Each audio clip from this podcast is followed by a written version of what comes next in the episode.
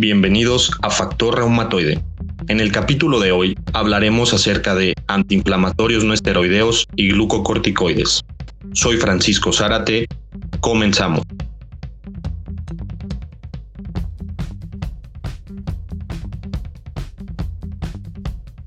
Antiinflamatorios no esteroideos y glucocorticoides.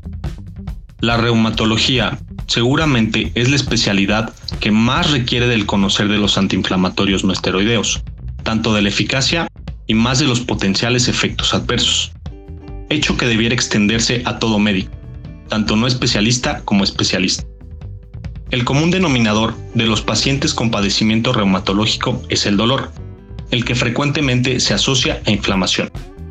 El médico debe de ser capaz de seleccionar la mejor opción terapéutica en base a menores efectos adversos potenciales y mayor eficacia, además de tener en cuenta comorbilidades, las que frecuentemente requieren de otros tratamientos y conllevan a efectos adversos.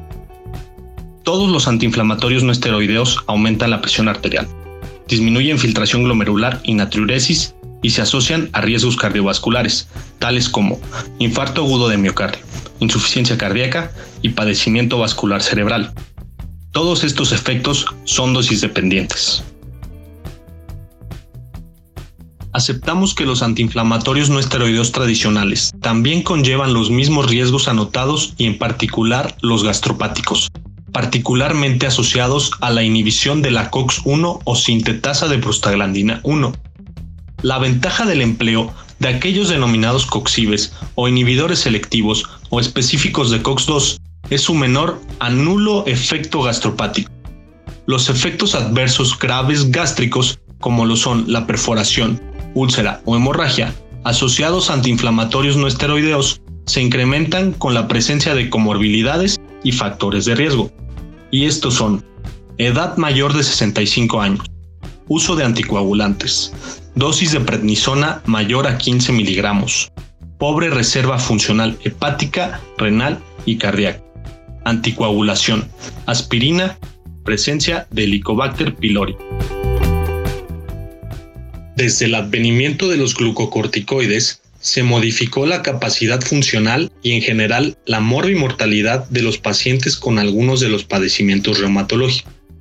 Sin embargo, además de su potencial eficacia, destacan los eventos adversos agudos y crónicos que no rara vez condicionan secuelas permanentes y pudiera también acortar la supervivencia. La opacidad del cristalino, la osteoporosis y la necrosis ósea isquémica son eventualidades a considerar además de la inmunosupresión, hiperglucemia y otras circunstancias asociadas a hipercortisolismo. Ante la sospecha de que algún paciente en estado crítico haya estado bajo tratamiento con glucocorticoides, aún sin ratificarlo, deberá de recibir dosis sustitutivas de ellos ante la posibilidad de supresión adrenal, que puede expresarse con fiebre de grado variable, hipotensión, hipoglucemia, alteración electrolítica, entre otras, hecho que suele conllevar a elevada morbimortalidad. Y así termina un capítulo más de nuestro podcast. No te pierdas nuestro siguiente episodio.